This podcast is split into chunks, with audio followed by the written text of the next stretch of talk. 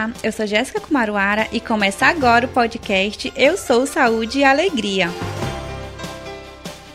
Aqui, toda quarta-feira, às 10 horas, a gente vai conhecer as histórias das pessoas que foram impactadas pelo projeto Saúde e Alegria, uma iniciativa civil sem fins lucrativos que atua desde 1987 na Amazônia brasileira o PSA promove e apoia processos participativos de desenvolvimento comunitário integrado e sustentável. E é por muita gente das próprias comunidades e de outras regiões da Amazônia que hoje o Saúde e Alegria é feito. Essa terceira temporada tem seis episódios e nesse nosso terceiro episódio vocês vão conhecer o Dailon Alves, professor e liderança indígena na aldeia Solimões. A gente já apresenta mais do Dailo, mas antes, um convite. Se você não quer perder nenhum dos nossos episódios, clique em seguir ou assinar se estiver ouvindo esse programa no Spotify ou em qualquer outro aplicativo de podcast. Quer saber mais do projeto? Acesse o site saudealegria.org.br. O link está na descrição do episódio. E agora, como o Dailo se tornou saúde e alegria.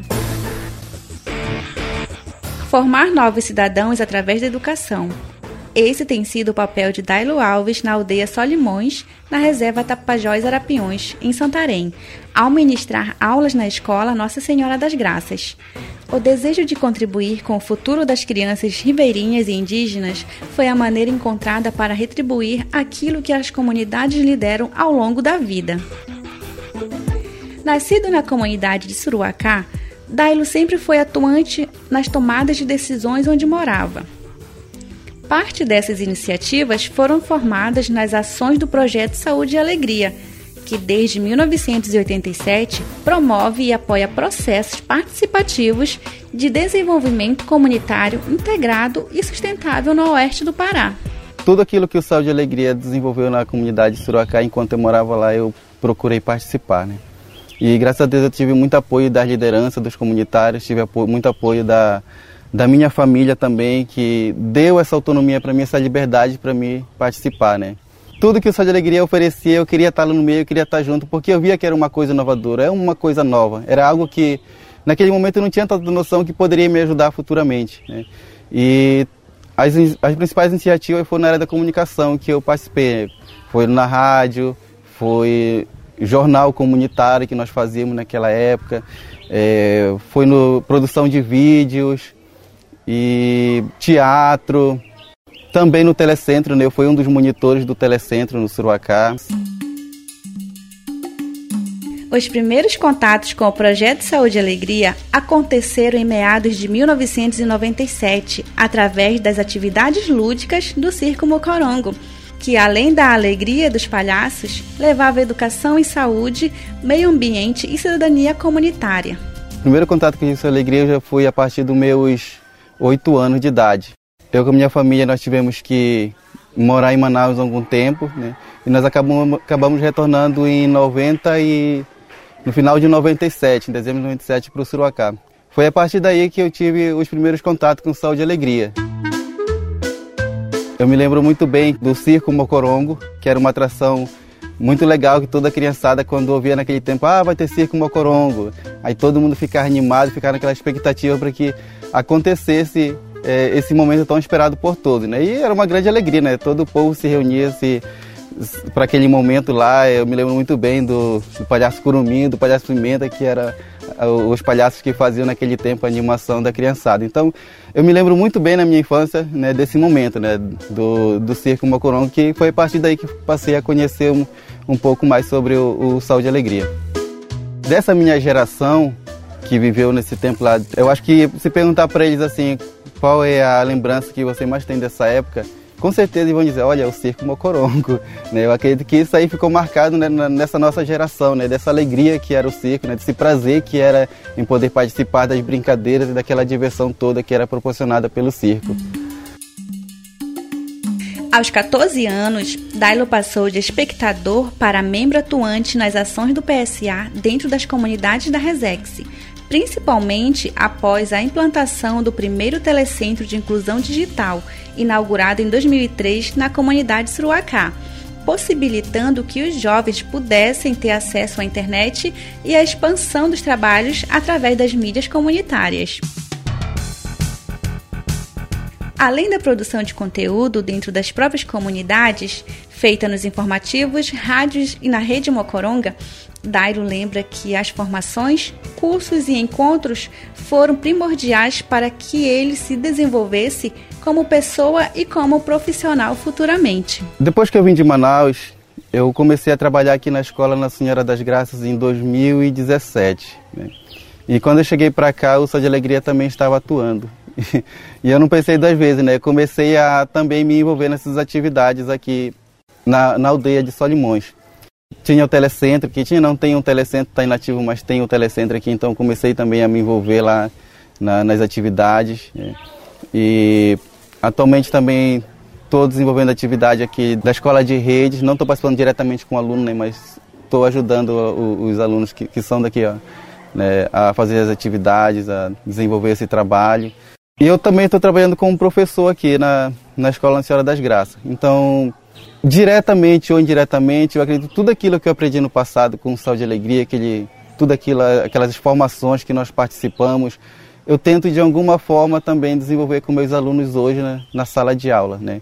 Muita coisa eu acredito que é bacana que eu aprendi, de alguma forma eu tento também envolver meus alunos, né? fazer com que essa ideia né, vá se multiplicando, vá repassando para eles, porque foram ideias valiosas, né, que serviram muito para mim e servem até hoje, e eu acredito que vai servir também para essas crianças que, que, todo dia eu estou ensinando. Então eu me considero ser o multiplicador do, das, dessas ideias do Sol de Alegria. O educador enfatiza que as mudanças proporcionadas pelo PSA não foram observadas apenas na sua vida pessoal, mas na região como um todo. Um dos pontos mais marcantes para Dailo aconteceu no final de 90, quando não havia saneamento básico nas comunidades e o índice de pessoas com doenças intestinais era alto. E graças ao Sol de Alegria, que muita, muita coisa mesmo mudou aqui na nossa região. Né?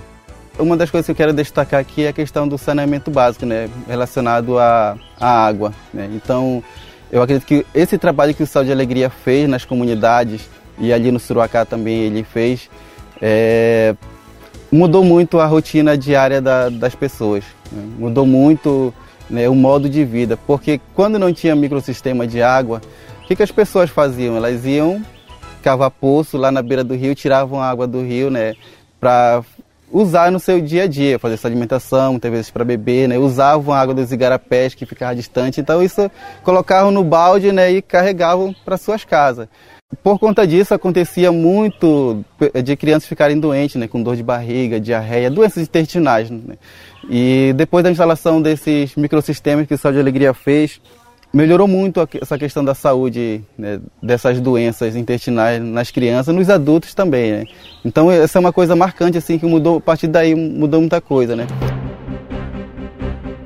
As iniciativas voltadas à educação e comunicação também tiveram sua contribuição dentro da Resex ao longo dos anos.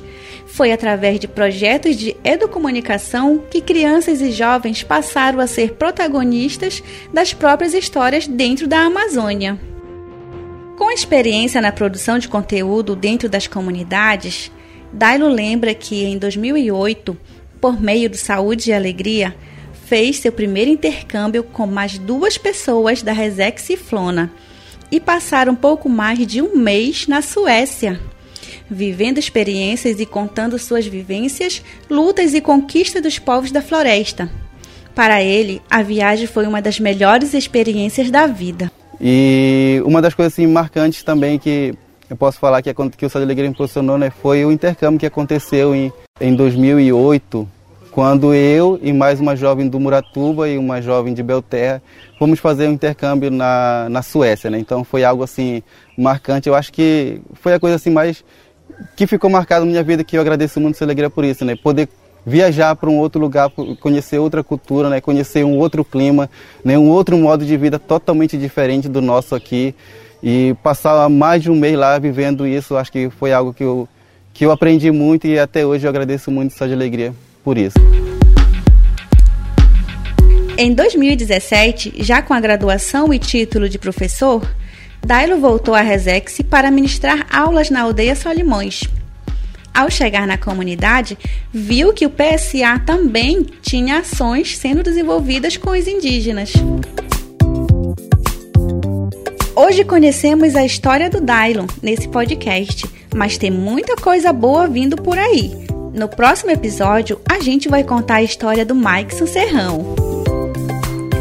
O Eu Sou Saúde e Alegria é apresentado por mim, Jéssica Kumaruara, a reportagem é do Giovanni Brito, captação Priscila Tapajoara, quem faz a mixagem e edição de áudio é o Raik Pereira, a arte do podcast é de Vanessa Campos, a coordenação editorial é de Samela Bonfim.